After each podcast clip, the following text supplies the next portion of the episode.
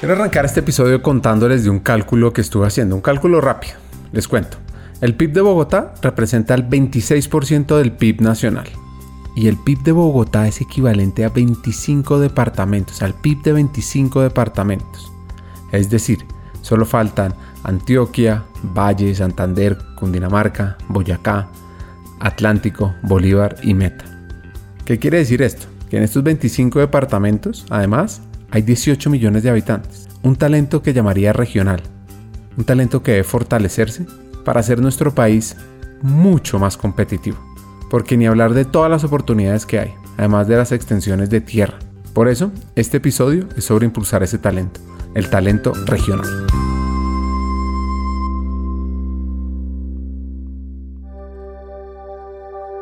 Hackers del Talento, más que un podcast, es una comunidad. Una comunidad que aprende a partir de las historias de CEOs, de líderes de talento humano, de influenciadores y pensadores, donde ellos nos comparten sus aprendizajes, sus historias de vida, para que juntos humanicemos las compañías en América Latina.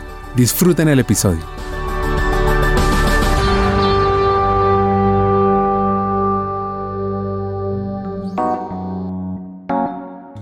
Antes de conocer la historia de nuestra hacker, Pilar Maluranda, vicepresidente de Zenit, entendamos los retos que tiene hoy en esta compañía, lo importante que es. Bueno, Zenit es la empresa de transporte y logística de hidrocarburos de Colombia. Eh, es la cabeza del segmento midstream. Junto con Zenit hay otras empresas, Ocensa, Oleoductos de Colombia, Oleoductos de los Llanos Orientales y Bicentenario. ¿Qué hacemos en Zenit? En Zenit nos encargamos de transportar el crudo que viene de los principales campos del país hacia las refinerías y los puertos de exportación y también abastecemos combustible a las principales de ciudades del país. Partimos desde las refinerías y los puertos de importación. Somos la segunda empresa con mayor utilidad neta en el país después de Ecopetrol. Trabajamos a través de 8.000 kilómetros de ductos por más de 200 municipios del país. Empleamos a más de 1.000 personas en planta directa y a más de 5.000 personas a través de empresas contratistas. Recientemente fuimos reconocidos por Incotec por ser la primera empresa del sector certificada como carbono neutral. El presidente de CENIT es Héctor Manosalva Rojas y es un CEO a quien admiro profundamente y quien respalda 100% todas las iniciativas desde talento humano para para propender por el beneficio de nuestros trabajadores y de alguna manera por el beneficio de quienes trabajan con nosotros a través de empresas de servicios o por nuestras comunidades y zonas de influencia. Pues los retos en CENIT son muy grandes. Eh, quiero decirte que CENIT fue creada en el 2012. Eh, inicialmente en CENIT, eh, Ecopetrol operaba y mantenía eh, los activos de CENIT. Desde el 2019, CENIT opera y mantiene directamente sus activos y esto nos ha generado eh, grandes retos desde el punto de vista organizacional. Primero éramos 500 trabajadores, ahora somos alrededor de 1.100 trabajadores. Eh, recibimos este año un grupo importante de trabajadores, alrededor de 600 que vienen de Ecopetrol y creo que ese ha sido un trabajo importante ha sido uno de nuestros principales retos. Eh, de decirle a estos 600 trabajadores, mire, usted trabajaba en Ecopetrol, la primera empresa del país, pero por motivos organizacionales hoy ustedes son trabajadores de CENIT.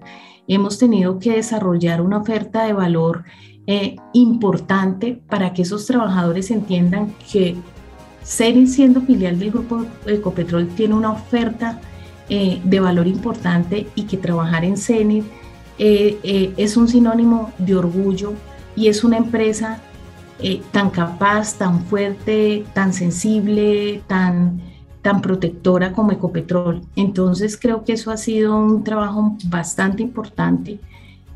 nosotros transferimos estas personas a través de una sustitución patronal, creo que fue la primera sustitución eh, en la historia del grupo Ecopetrol y ha sido eh, una evolución muy, muy, muy bonita. Imagínate trabajadores que se soñaron toda la vida seguir trabajando en Ecopetrol y que un día le digan, mire, ya su empleador no es Ecopetrol, es Zenit, esto genera incertidumbre, genera miedo, genera temor. Y, toda la compañía, desde el CEO, su comité directivo y sobre todo desde talento humano, em, empezar a trabajar con, con todas estas personas y decirle, venga, conózcanos, quiéranos y llénense de orgullo. Y creo que ha sido un año muy interesante de, de trabajar en función de estos nuevos trabajadores y de que hoy podamos consolidarnos con una sola empresa que después de, de, casi un año de estar en este trabajo, hoy, estos empleados nos digan, mire, esto ha sido una buena decisión, CENID es una buena compañía, estamos contentos de estar acá. Eso creo que ha sido uno de los logros más fundamentales.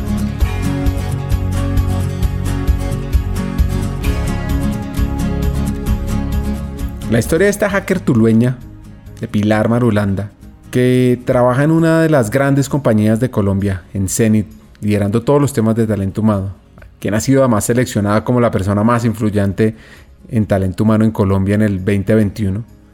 Pues la historia tiene una mezcla de paisa y de caleño. No importa lo que usted haga, hágalo con pasión y hágalo de la mejor manera. Y yo creo, Ricardo, que cuando uno genuinamente hace las cosas por convicción y cuando uno lo entrega todo, los resultados se dan.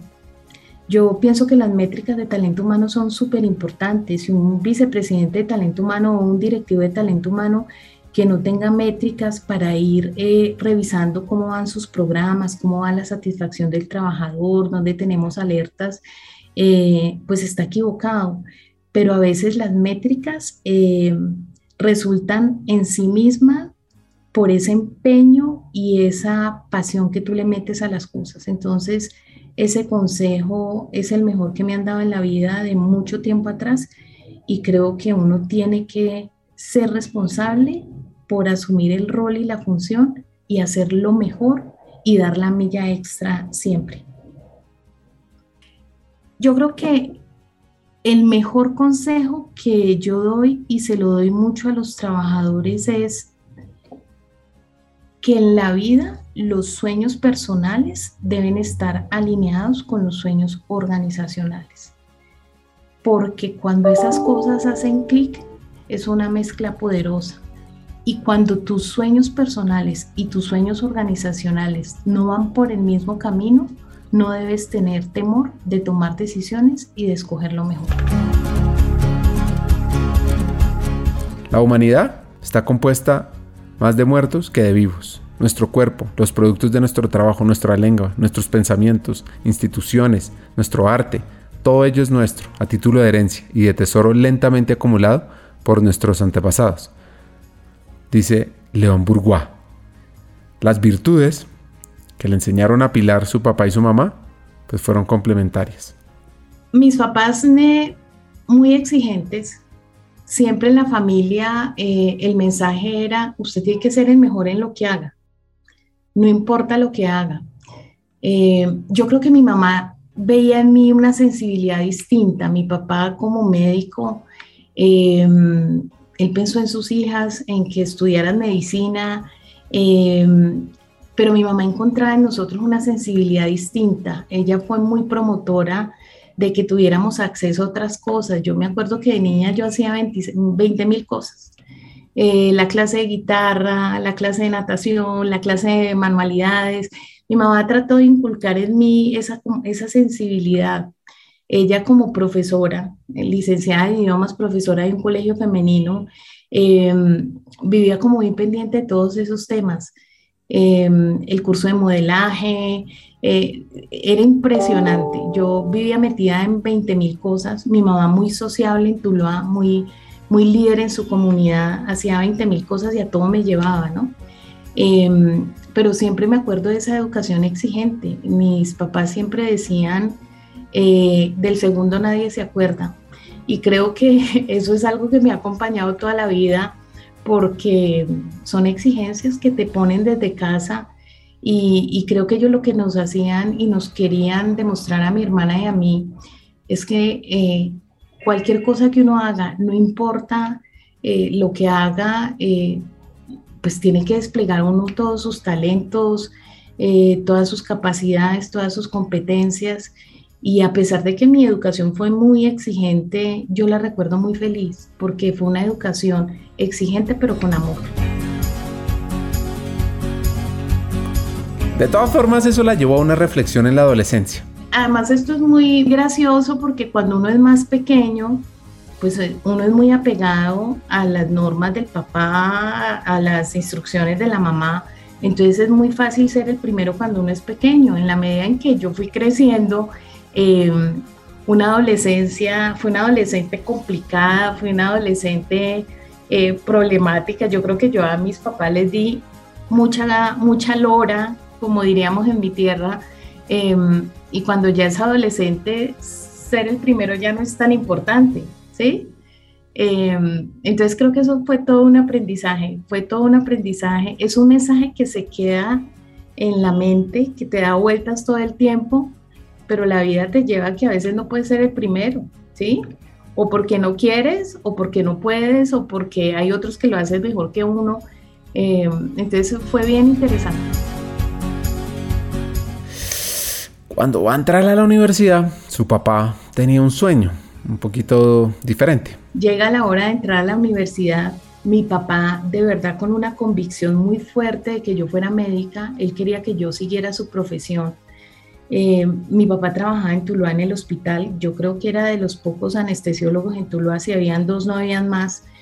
Y mi papá me empezó a involucrar en ese mundo cuando ya me vio que llegó el momento de elegir la carrera. Yo chiquita acompañaba a mi papá a sus rondas en, el hospital. Eh, por la noche él me decía, ven y me acompañas a hacer una ronda, yo me iba con él, a veces me llevaba a sus consultas también, yo me acuerdo que siendo adolescente me dijo, ¿te gustaría entrar a una cirugía? Y me acuerdo que fui a una cirugía ortopédica de columna, pero yo veía en mi papá ese, ese afán de que, de que su hija también fuera médica como él, y, realmente esa fue una situación, eh, creo que es la primera conversación difícil que yo he tenido en mi vida porque tuve que decirle a mi papá, a pesar de todo lo que has hecho, de todas las rondas a las que me has llevado, de a todas las consultas a las que te he acompañado, pues medicina no es lo mío, yo, yo creo que yo no quiero ser médica. Mi papá insiste en, te quiero ver en el área de salud y dice, bueno, si no quieres ser médica, sea odontóloga me acuerdo en unas vacaciones que me dice, tengo una amiga odontóloga y está necesitando un asistente, tú estás en vacaciones, ¿por qué no vas y miras qué es ser odontólogo?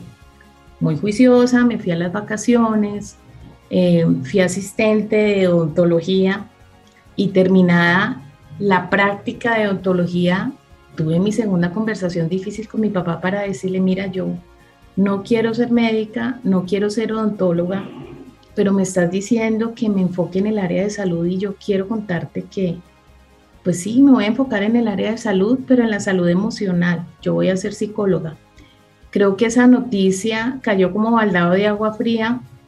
Mi mamá estaba muy convencida de, mi inclinación, de mi vocación, y, y yo creo que ella veía en mí el potencial para estudiar psicología, pero en mi casa y para mi papá, después de todo el esfuerzo que había hecho tratándome de enfocar en medicina y luego en odontología, esta fue pues una noticia difícil. Yo todavía hoy me puedo acordar de ese día, mi papá y yo sentados en la sala, yo mirándole a los ojos y diciéndole, yo no voy a hacer lo que tú quieres que yo sea. Em, yo hoy todavía no sé si él tenía enojo, desilusión, pero me puedo, me siento y miro esa mirada profunda como diciéndome, ¿de verdad eso es lo que tú quieres hacer? Ese día hubo silencio total y mi papá me decía, ¿sabes qué? Lo tengo que meditar y lo tengo que pensar. Y hubo días de silencio, yo creo que fue tres o cuatro días y mi papá sin pronunciamiento hasta que un día me sentó con mi mamá y me dijo, bueno, estamos mirando lo que tú quieres hacer, y te quiero decir algo, si tú vas a ser psicóloga, tienes que ser la mejor psicóloga del mundo y volvemos a, del segundo nadie se acuerda, y me decía, tienes que ser la mejor psicóloga y una psicóloga de clase mundo y una psicóloga inspiradora, creativa y sobre todo muy capaz, porque yo no te voy a durar toda la vida y yo no te voy a mantener toda la vida.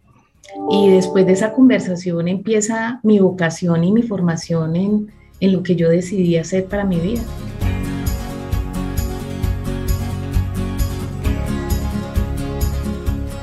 Esas conversaciones difíciles con los papás, esas conversaciones que hay que tener, que lo hacen a uno más humano, más real y más maduro. Sí, definitivamente la relación eh, hija-papá es una relación muy fuerte y yo sentía una preocupación de, decepcionar, ¿sí? Y yo creo que esos días de silencio de mi papá eh, me generaron a mí una, una ansiedad impresionante, más allá de decir, necesito la aprobación de quien me va a pagar la carrera, es necesito la aprobación de una figura tan importante en mi vida. Pero yo creo que cuando me dijo, sea lo que usted quiera hacer, pero hágalo bien, eh, pues sentí una confianza infinita porque tengo tu aprobación, pero además créeme que lo voy a hacer bien, ¿sí? Creo que de eso me quedan muchos aprendizajes. Eh, no soy madre, pero yo creo que los papás depositan eh, en sus hijos todas las ilusiones, pero este es un gran ejemplo de que uno debe darle a los hijos todas las herramientas y las oportunidades para que cada quien sea lo que quiere ser y empujar a los hijos a ser la mejor versión que puedan ser.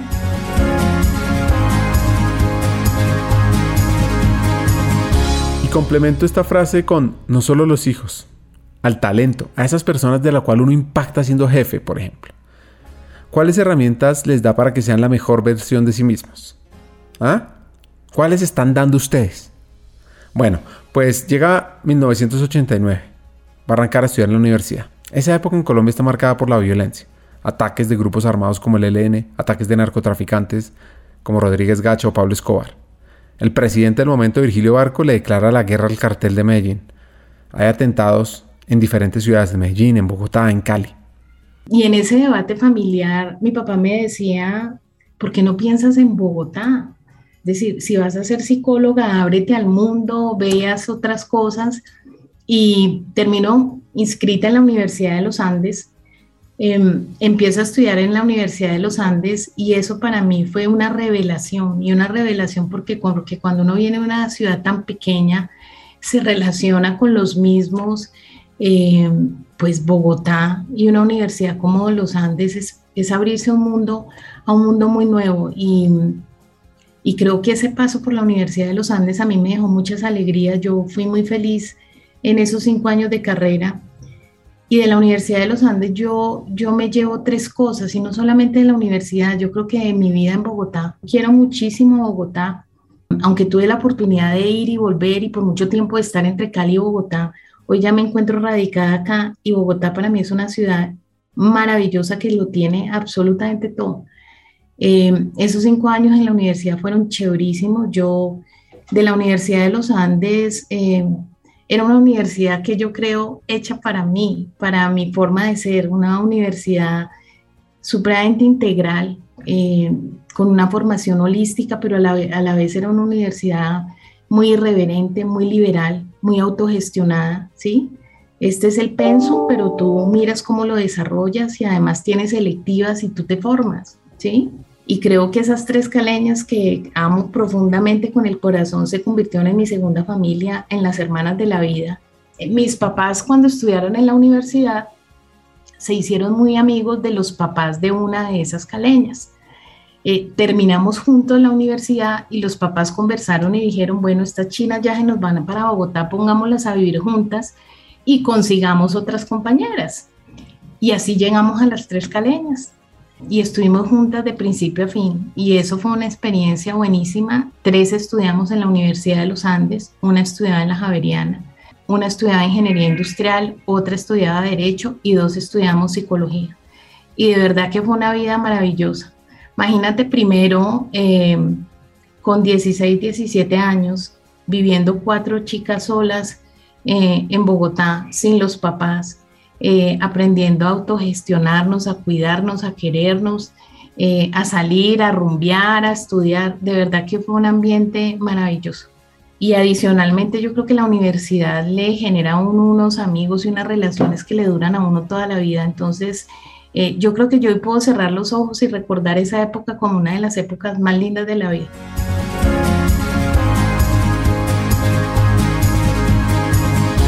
Pilar se veía trabajando como una psicóloga clínica. Hizo su práctica en el Instituto Roosevelt y por temas de universidad debía hacer otra práctica en temas de psicología organizacional. Arranca trabajando en el Colmena en temas de selección para el crecimiento de esta compañía. Luego en la empresa Energía de Bogotá, y a eso le incluyó temas de formación para terminar en Asobancaria en Cali. Estando allá, le ofrecen una oportunidad en el Banco de Occidente, donde les adelanto, estuvo 12 años. El Banco de Occidente me enseñó algo que yo hoy todavía lo vivo y lo aplico. En el Banco de Occidente, cada persona era un mundo, ¿sí? Y, creo que, que, la directriz del Banco de Occidente, en ese momento su presidente era el doctor Efraín Otero, eh, era que para tener gente productiva teníamos que tener gente muy feliz. Em, y aprendí en el Banco de Occidente, Ricardo, que, que tener a la gente feliz es entender el mundo de cada quien, porque a veces en talento humano tendemos a generar programas o colectivos o masivos o estándares y en el Banco de Occidente trabajamos mucho por el bienestar de la gente. Yo creo que en el Banco de Occidente hoy es, hoy es una empresa que todavía eh, es certificada Great Place to Work y lo repite cada año y como trabajé ahí, digo, sí, es así. En el Banco Occidente la gente es muy feliz, eh, se preocupa mucho por el bienestar de las personas em, y en eso trabajábamos. Entonces creo que casi todos los, recuerdos y los logros que tengo del Banco de Occidente es en función del ambiente laboral y de la cultura y de cómo construir esa adherencia del trabajador a la compañía eh, para que la gente esté bien.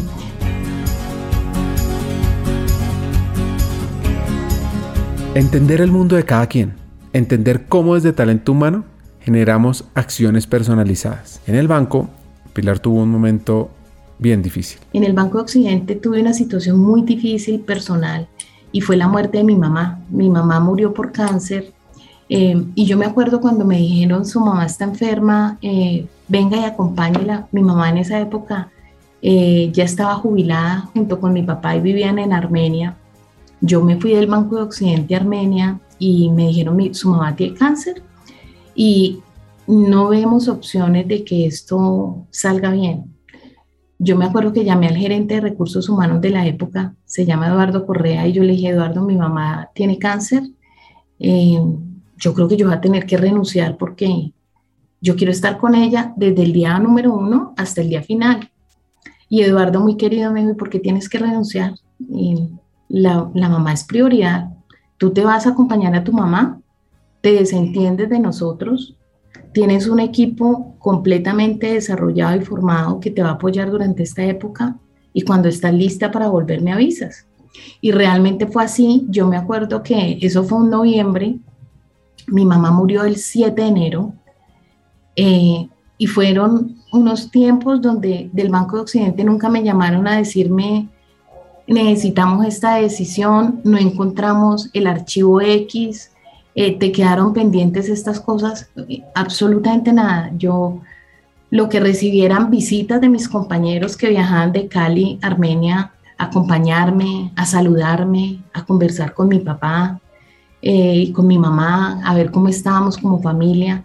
Entonces creo que esa fue una época completamente difícil pero muy, muy acompañada y vivo muy agradecida con el banco porque, porque en ese momento pensaron en mí como persona y no como la gerente de relaciones laborales que tiene aquí una función, que tiene eh, obligaciones con el sindicato, con su trabajo, eh, sino que me acompañaron en ese momento que, que fue bastante difícil para mí y para mi familia. Esos momentos humanos desde la empresa marcan la vida de un empleado y nunca, nunca, nunca hay que olvidar esos hacks de vida. Yo cambio de ciudad porque em, mi esposo, yo llevo 26 años de casada, esposo es una persona maravillosa, yo algún día te lo quiero presentar. Cuando yo estaba en la asociación bancaria me casé, vivíamos en Cali, mi esposo trabajaba en Procter Gamble y a mi esposo lo trasladaron a Bogotá. Por algún tiempo estuvimos separados, mi esposo en Bogotá, yo seguía en Cali en el Banco de Occidente y mi esposo me decía, bueno, yo sé que tú eres muy feliz en el Banco de Occidente, pero en algún momento eh, tenemos que volver a la normalidad. Esa viajadera Cali-Bogotá, ¿cuándo la vamos a organizar? Y te quiero decir una cosa, yo lo pensaba tanto porque yo, yo sentía el Banco de Occidente como mi familia y cuando te acompañan aún en momentos tan difíciles como estos, me cogió un periodo muy pensativo de tengo que priorizar mi familia, pero además tengo una empresa maravillosa donde trabajo y donde he crecido profesionalmente impresionante. Eh, decido entonces eh, venirme para Bogotá y eh, me encuentro en el camino con Luis Fernando Betancourt, gerente de Atlas. Atlas es una empresa caleña de seguridad. me lo encuentro y me dice, mira, estoy buscando una gerente de recursos humanos. mi gerente de recursos humanos es caleña, vive en Cali. Curiosamente, las eh, casualidades de la vida era una de mis compañeras de apartamento con las que viví en Bogotá, eh, pero ella no se puede trasladar a Bogotá. Entonces, ¿qué opinas? Y le dije, bueno, yo estoy en este momento eh, buscando cambiarme y me parece una oportunidad muy interesante. Y efectivamente tomé la decisión de salir del Banco de Occidente después de esos 12 años y de vincularme con Atlas. Atlas era una empresa caleña que había crecido eh, impresionante y empezaban a tener su sede en Bogotá. Entonces empecé con Atlas en Bogotá. Pensé mucho cómo salir del sector financiero donde me sentía tan cómoda, cómo salir del Banco de Occidente, que era un ambiente tan cálido, tan familiar para mí, eh, y finalmente me arriesgué me, vine para, para Bogotá, me vine con Atlas, eh, pude estar nuevamente en familia, eh, acompañando a mi esposo eh, después de un buen tiempo a larga distancia. y creo que fue otra experiencia bastante bonita que recuerdo con mucho cariño. Primero porque cuando llevas tanto tiempo en una empresa, desarrolla de alguna manera una zona de confort y hay veces hay que salir de eso. Por otro lado, después de 12 años en el Banco de Occidente, ya siendo gerente de relaciones laborales, yo ya me sentía como capaz y con, competencias de, de empezar a liderar toda el área de talento humano y creo que en Atlas tuve esa primera oportunidad de ser cabeza de área, de manejar un equipo de talento humano, de estar al frente de todos los procesos y es una experiencia que de verdad recuerdo con muchísimo cariño.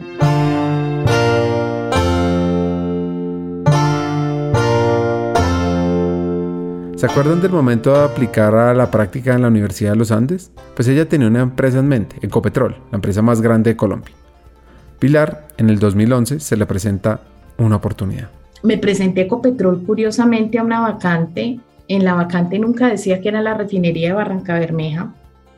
La vacante decía trabaja en Ecopetrol me presenté para ese proceso. Cuando ya estábamos en la terna, tuve la entrevista final con la que fuera en ese momento la vicepresidente de Talento Humano de Ecopetrol, Marta Cecilia Castaño, a quien le tengo un aprecio infinito. De paso, quiero decirlo, Marta Castaño es la vicepresidente de Talento Humano hoy de Colsubsidio.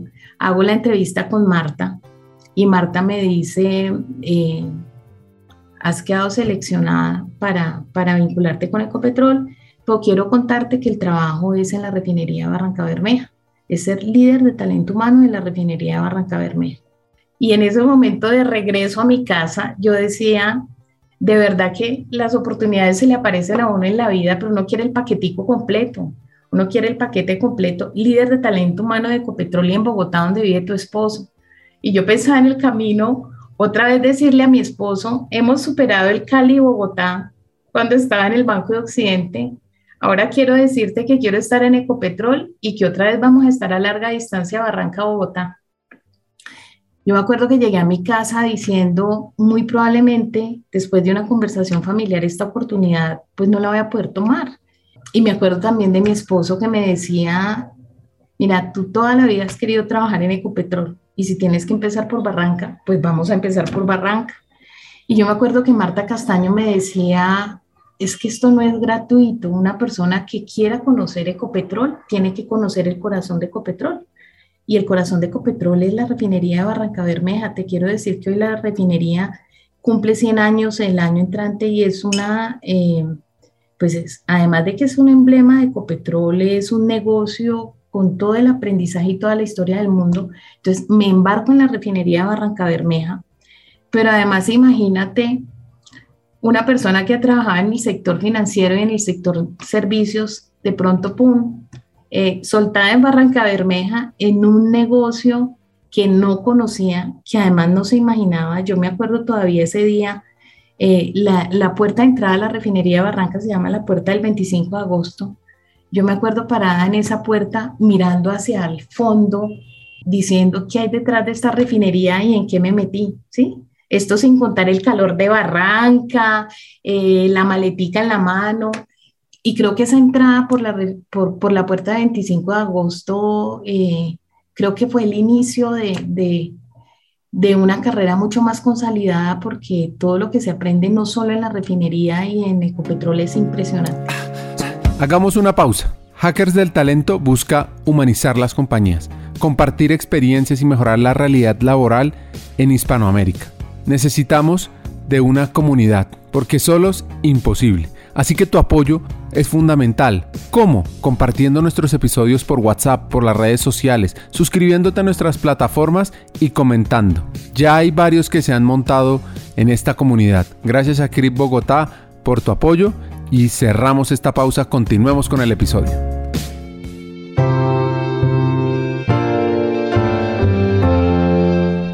Uno de los hacks clave para las personas que entran a una nueva empresa es empezar por conocer el negocio, por tener la humildad de aprender de años de experiencia de otras personas en otras áreas, para así luego crear sobre lo construido. En el vuelo de las 5 y 45 de la mañana salía todos los lunes y regresaba en el de la tarde los viernes a Bogotá. Ahora, no siempre se podía regresar pero una época en que pues la dinámica de Ecopetrol no me permitía venir un fin de semana, o sea, si había una normalidad laboral, eh, si había una reunión con el sindicato, si teníamos un evento en la refinería, pues yo no podía viajar. Y mi esposo terminó más yendo a Barranca que yo viniendo a Bogotá, ¿sí? Entonces se volvió muy usual para mí que en lugar de ir a tomar el vuelo, recogía a mi esposo en el aeropuerto el viernes, él estaba conmigo todo el fin de semana, eh, conocí al gerente de la refinería, conocí esas amistades que hice en Barranca. Y de verdad que fue una experiencia muy bonita y un aprendizaje muy bueno. Yo eh, en la refinería de Barranca eh, aprendí mucho de desarrollo, el desarrollo de las competencias en Ecopetrol, eh, las competencias clase mundo yo creo que es fundamental, trabajar con la Universidad de Ecopetrol, trabajar con el sindicato, entender cómo, cómo funciona el mundo de Ecopetrol eh, fue una gran experiencia para mí y esos casi dos años en la refinería de Barranca, te quiero decir que me formaron para el futuro de una manera impresionante.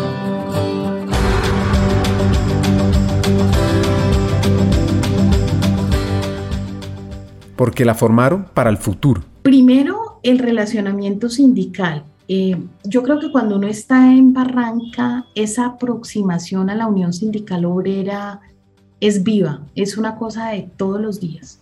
Y creo que ese paso por Barranca me permitió, me permitió conocer el sindicato, la forma de relacionarse, eh, y eso lo creo muy importante en mi formación, pero adicionalmente entender el negocio, el día a día de la refinería, cómo desde talento humano, eh, contribuyendo a la formación de, de, la gente, al cierre de brechas de competencias. Tú estabas haciendo algo muy importante, es que se sentía uno todos los días que estaba haciendo una contribución. Adicionalmente, en esa época, la refinería de Barranca estaba trabajando con la alcaldía de Barranca Bermeja en un proyecto muy chévere de, cómo vincular a la comunidad barrameja para capacitarse, para, para formarse en, todos los temas del negocio de refinación y tener gente lista para futuras vacantes. Eso fue un tema, fue un tema muy bonito. Ya no me acuerdo si se llamaba la Alianza por Barranca Bermeja, pero termina uno aprendiendo no solamente de talento humano, sino de comunicaciones, de entorno, de relacionamiento con los grupos de interés. De verdad que fue, pues como fue abrirme al mundo, no solamente a la industria petrolera, sino a un tema de comunidad que, que para mí ha sido muy importante. Si tú me preguntas a mí, yo me imagino en el futuro no trabajando solamente en una vicepresidencia de talento humano, sino hasta en un cambio de carrera hacia una vicepresidencia en torno a mí. El tema de comunidad es un tema que llevo muy fuerte y lo aprendí en la refinería de Barranca Bermeja.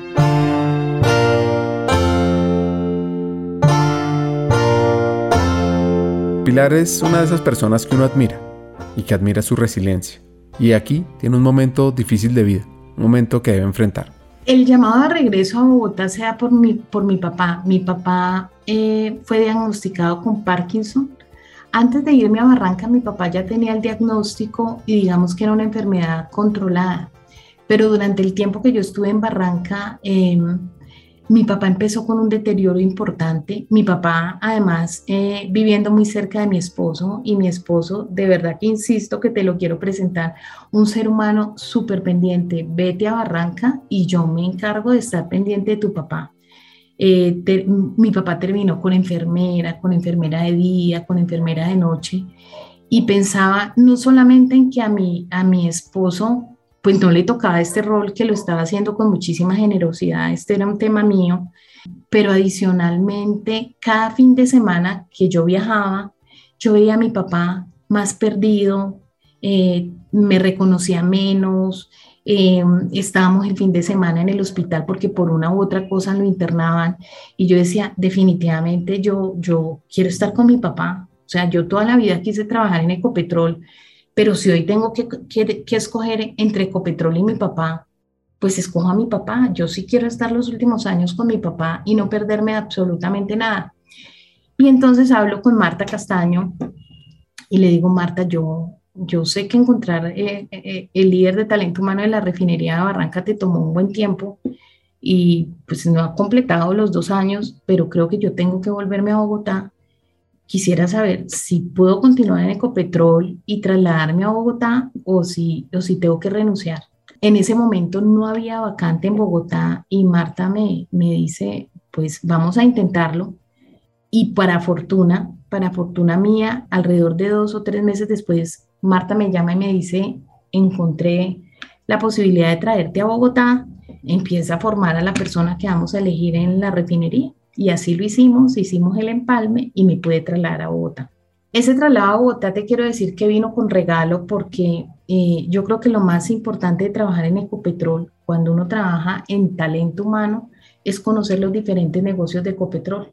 Después de dos años yo me sentía muy conocedora del mundo del downstream y de las refinerías. Y cuando me trasladaron, eh, me trasladaron a la vicepresidencia de producción. Entonces era una gran oportunidad de conocer otro negocio.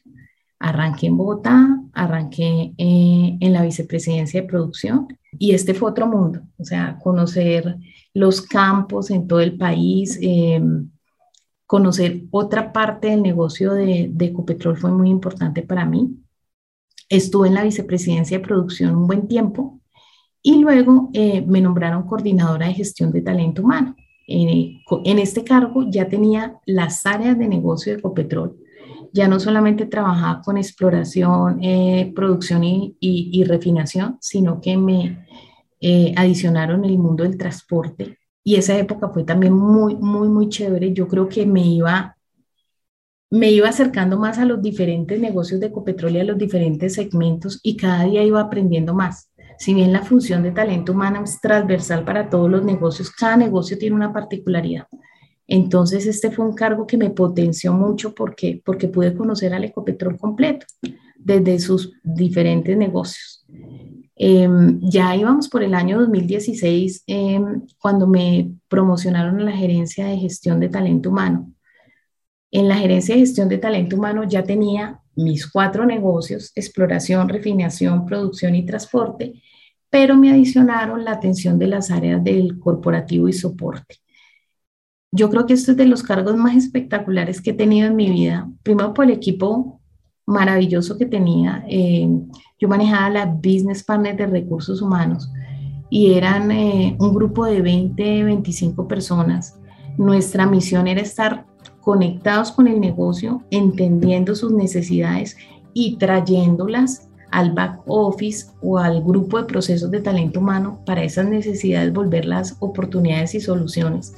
Entonces creo que esa época em, marcó mi vida por el aprendizaje y por los retos. Yo eh, creo que gracias a ese equipo pudimos posicionar la función de talento humano con estos negocios, eh, siempre desde la premisa de ser socios en la ejecución de la estrategia. Tuvimos la oportunidad de, generar compromiso organizacional, de trabajar el desarrollo y el bienestar, de movilizar a la empresa la cultura requerida, de, de nosotros como promotoras en esos negocios de ser agente de cambio. Y creo que es muy importante cuando uno trabaja en las áreas de talento humano esa comunión entre los business partners que entienden las necesidades del negocio y esas áreas de proceso que nos ayudan a volver la realidad y que nos ayudan a devolvernos al negocio con ese paquete de soluciones, de productos o de iniciativas para hacer crecer a la gente y para hacer a la gente más feliz.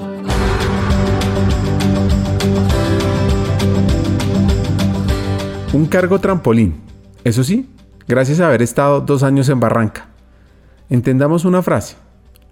Estamos construyendo país.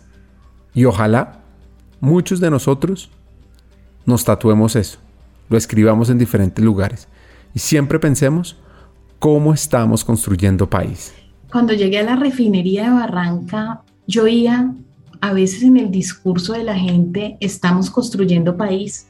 Para mí esa palabra era nueva, que es construir país. Y cuando tú empiezas a trabajar en Ecopetrol y ves cómo todo el trabajo de Ecopetrol tiene un impacto positivo en las comunidades, en las contratistas, en los proveedores, en la sostenibilidad. Ahí entiende uno el mensaje de estoy construyendo país. Y creo que eso lo lleva a uno en el corazón. Cuando uno trabaja en el grupo Ecopetrol, uno entiende que desde que se levanta hasta que se acuesta, la acción que usted está haciendo está generando valor para construir al país. De verdad que eso es algo muy bonito, es algo cultural y yo pienso que es algo que todas las personas del Grupo Ecopetrol llevamos en el corazón. Ahora te digo, trabajar de la mano de Felipe Bayón y un comité directivo extraordinario, eso es un máster. Eh, yo creo que eso no se consigue en ninguna, en ninguna universidad ni con ningún programa.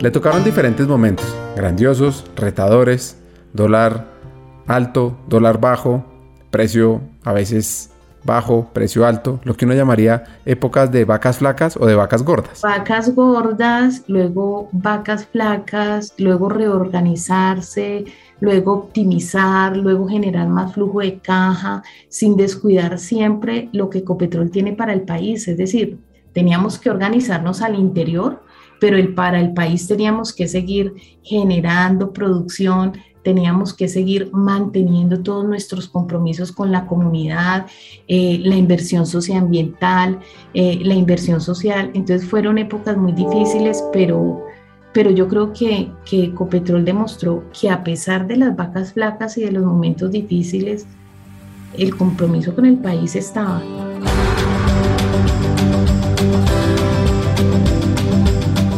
Pilar encontró en Ecopetrol un nuevo ejemplo de humanidad en Ecopetrol yo viví dos momentos muy difíciles de la vida.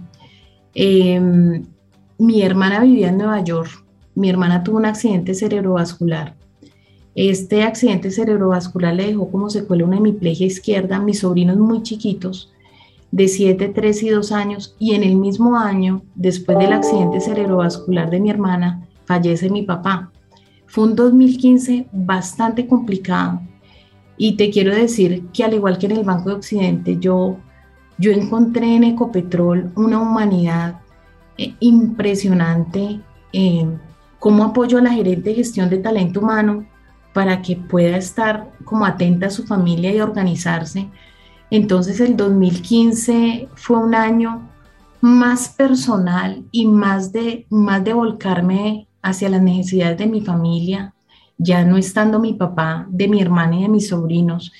Em, entonces fue un año más bien de receso. Yo no te puedo decir que no trabajé, claro que trabajé, eh, pero me la pasaba entre Nueva York y Bogotá, eh, ayudando un poco a mi hermana, atendiendo las necesidades eh, propias de Ecopetrol y, de mi cargo, que creo que era un cargo exigente y, con mucha responsabilidad. Entonces en el 2015 digamos que tuve ese, esos ires y venires Em, pienso que un reconocimiento de Ecopetrol, mucha gente dice que no va a los trabajos a buscar amigos y creo que en Ecopetrol he encontrado también grandes amigos de la vida porque todos se volcaron al apoyo, ayudarme, eh, a qué hay que hacer, em, cómo te podemos ayudar. Em, te quiero decir que mis amigos viajaban a Nueva York, a veces había que cuidar a mi hermana y, y nos turnábamos.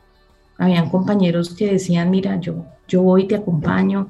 Eh, hubo un momento en que tuve que traer a mis sobrinas a estar conmigo porque pues el esposo de mi hermana o trabajaba o cuidaba a mi hermana o, o cuidábamos a los niños. Una compañera de Ecopetrol me acompañó a Nueva York porque tenía que traer eh, los dos de las niñas en, en, el avión y yo no era mamá, una, una estaba de un año y medio y mi amiga me dijo, tranquila, ven, yo te acompaño. Y, bueno, fue una época muy bonita em, en la que quiero reconocerle a Ecopetrol toda esa sensibilidad humana y de acompañamiento con la gente. Termina el 2015, me estabilizo un poco más en, en este tema familiar y sigo en mi cargo de gerente de gestión de talento humano, eh, con la inquietud ya al interior de, de ahora que sigue, de ahora que sigue. Eh, en mi carrera, seguí trabajando con los negocios y en el camino em, de la mano de las oportunidades de crecimiento y desarrollo del grupo, ya hacia el año 2019 me ofrece la vicepresidencia de talento humano de CENIT Transporte y Logística de Hidrocarburos. CENIT es una empresa filial del grupo Ecopetrol, el segmento Mistream, em, y es donde estoy ahora y donde llevo alrededor de casi tres años. Te tenemos noticias este año. Vamos a sacar nuevas cohortes en la Academia Hackers del Talento. Este es un programa de formación que busca llevar al siguiente nivel a los futuros líderes de talento humano en América Latina. Los profesores son los mismos hackers. Los estudiantes son fuera de serie. El modelo educativo es increíble con múltiples recursos y acciones para humanizar las empresas y las personas. Si quieres saber más, escríbenos por LinkedIn en Banza, me buscas a mí, a Ricardo Pineda Vila, también en nuestra página web banza.co. Sigamos con el episodio.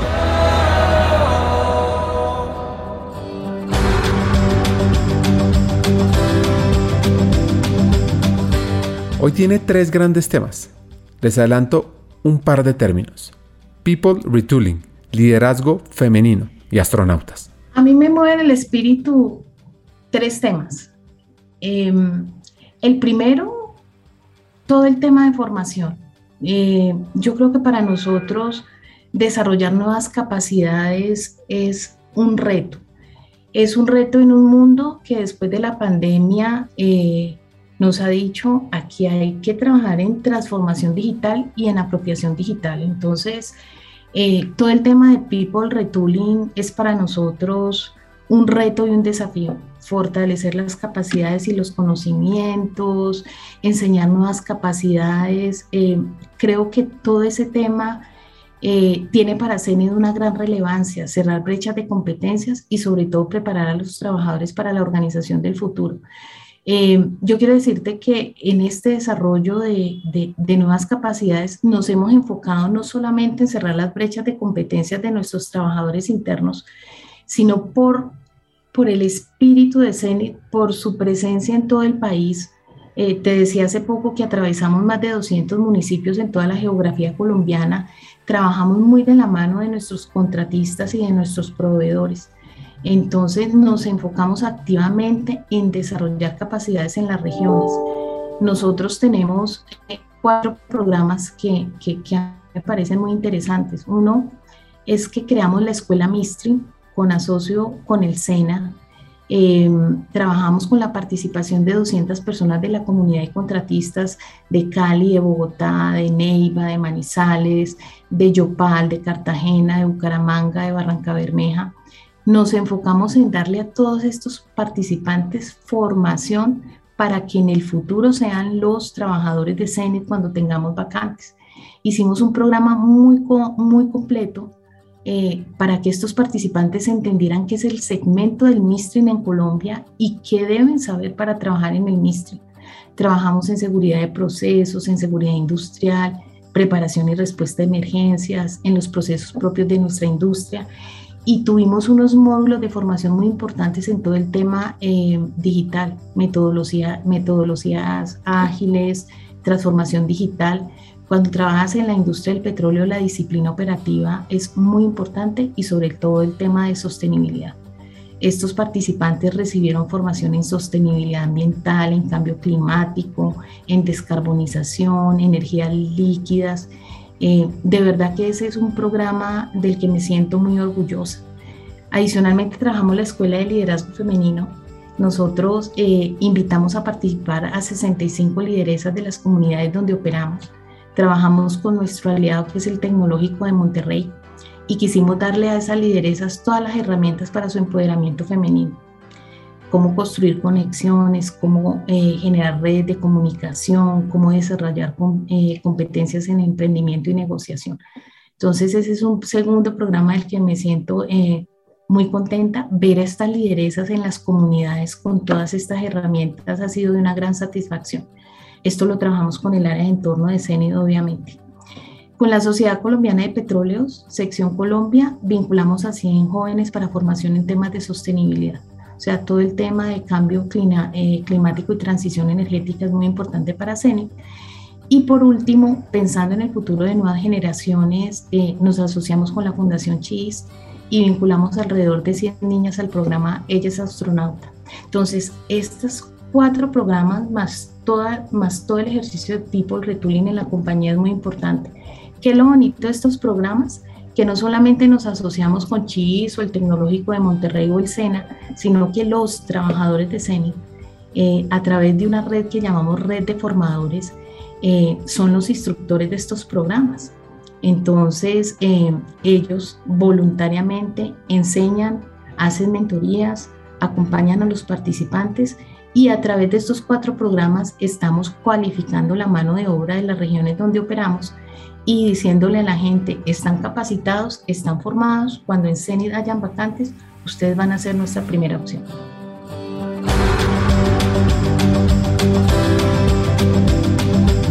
El talento regional debe ser una apuesta de país, porque usualmente las oportunidades solo se encuentran en tres o cuatro ciudades de Colombia.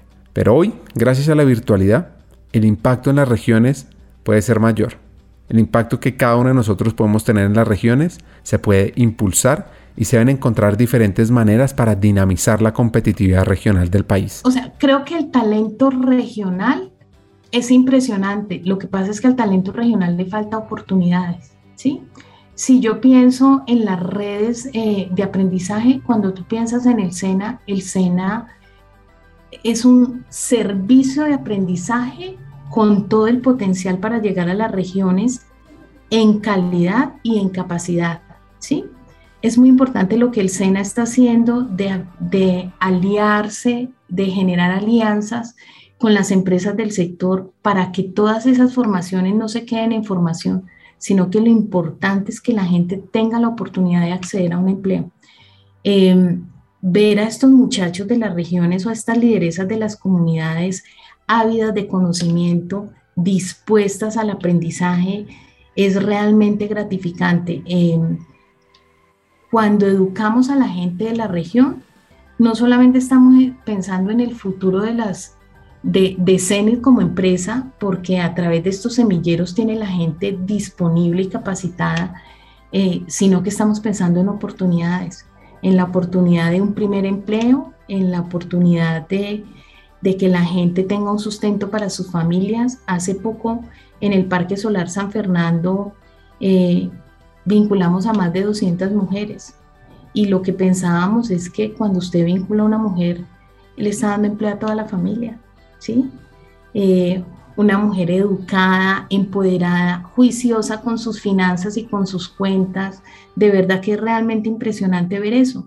Eh, y en el Parque Solar San Fernando veíamos mujeres que hoy tenían una peluquería y que después de este ejercicio de estar ellas haciendo un esfuerzo físico, construyendo el parque solar, montando los paneles, eh, una señora me decía, ¿sabe qué? Yo voy a dejar la peluquería, yo me voy a meter por el mundo de la transición energética. Entonces, de verdad que eso, eso genera mucho valor. Pero ver a los instructores de CENI siendo conscientes de que mi especialista en energía o en válvulas o en seguridad de procesos va y se para en una región ante un grupo, ante un auditorio y se encarga de la formación de esas personas y que además de esas personas entiendan, aprendan, eh, pasen esos exámenes, eso es una cosa maravillosa. La marca empleadora tiene cada vez más importancia en este mundo laboral que se transforma aceleradamente. Para eso, han estado trabajando en muchos aspectos y uno de esos es el bienestar. Pero no programas masivos, personalizados, de acuerdo a la edad, a los gustos, a los intereses y muchas variables más.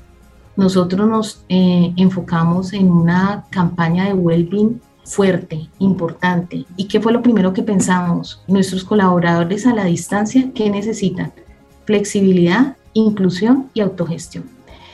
Impulsamos programas de salud mental, emocional, física y bienestar, pensando sobre todo en equilibrar la vida personal, familiar y laboral.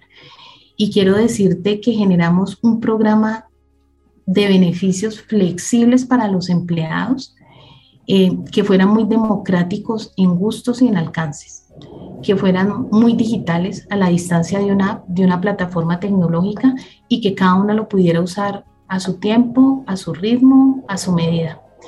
Eh, en resumen, empoderar a nuestros empleados para que gestionen la felicidad, para que gestionen su vida, pero que encuentren en Zenit una amplia variedad, un portafolio eh, de beneficios y de actividades que les permita esa ese, ese bienestar, esa tranquilidad, esa felicidad con la compañía. Yo eh, creo que el programa de Wellbeing de Zenit eh, fue muy importante. Yo, tú decías ahora de los reconocimientos y un reconocimiento especial que nos dieron en, eh, de experiencia al empleado, porque créeme que todo el 2020 trabajamos con el equipo en poder generar eso. Nosotros tenemos club de tareas, tenemos club de música, tenemos club de ángeles, Em, si el empleado tiene mascota, eh, su mascota está dentro de los beneficios y los puede elegir. Eh, si el tema es educativo, también puede usar sus beneficios para dedicarse a estudiar. Eh, pensamos en cada persona, en, el que es soltero, en el que es casado, eh, en el que quiere estudiar no solo una especialización, sino una maestría y un doctorado, en el que no quiere estudiar nada y simplemente reunirse en el club de lectura o hacer parte del club de vinos. Eh, creo que eso ha sido fundamental. Nosotros definitivamente queremos que el que trabaje en CENI tenga una experiencia memorable, porque además somos conscientes que cuando uno trabaja en el sector oil and gas y cuando tiene ese compromiso con el país, las exigencias son muy altas. Eh, y yo no puedo exigirle a mi empleado productividad y resultados si mi empleado no está tranquilo, si no está contento y si no está muy feliz.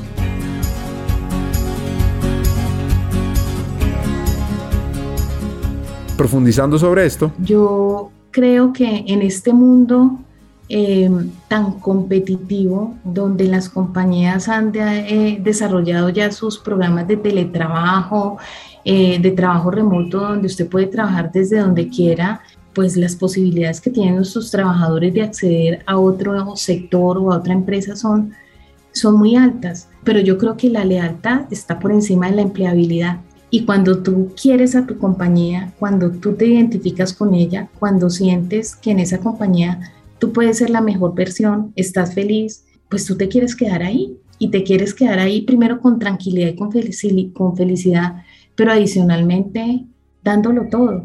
Por eso la experiencia del empleado es para nosotros tan relevante.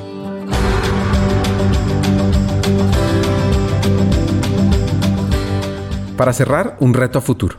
Porque en un sector tan masculinizado como el sector oil and gas, donde el 80% son hombres y 20% mujeres, es mucho lo que tenemos que hacer para incrementar la participación femenina en general para que nuestras mujeres cierren sus brechas, eh, cierren sus temores y se impulsen a acceder en cargos de liderazgo y para que los hombres, que son ese 80%, entiendan que la corresponsabilidad familiar es importante, que desde las casas se tienen que desarrollar nuevas formas de pensar en la masculinidad y que esos hombres que tenemos, trabajar en, que tenemos trabajando en CENE tienen que ayudar a sus esposas, a sus hijas, a a tener oportunidades, a salir adelante, a empoderarse eh, y a posicionarse en el mercado y en la industria. La historia de Pilar Maruranda, una tulueña increíble, fuera de serie, nos deja varios hacks de vida y profesionales. Aquí van mis tres favoritos. El primero, el talento regional debe ser una prioridad de impacto de las compañías, las entidades educativas en Colombia. Dos, ser una empresa que deja huella en sus empleados es ser una empresa humana, que está en las buenas y que también está en los momentos difíciles de cada una de las personas que trabajan, buscando múltiples soluciones, tan simples como tiempo en familia e incluso con programas de bienestar mucho más dinámicos. Y por último, dar esa milla extra, ir un poco más allá. Hasta un siguiente episodio y sigamos hackeando el talento.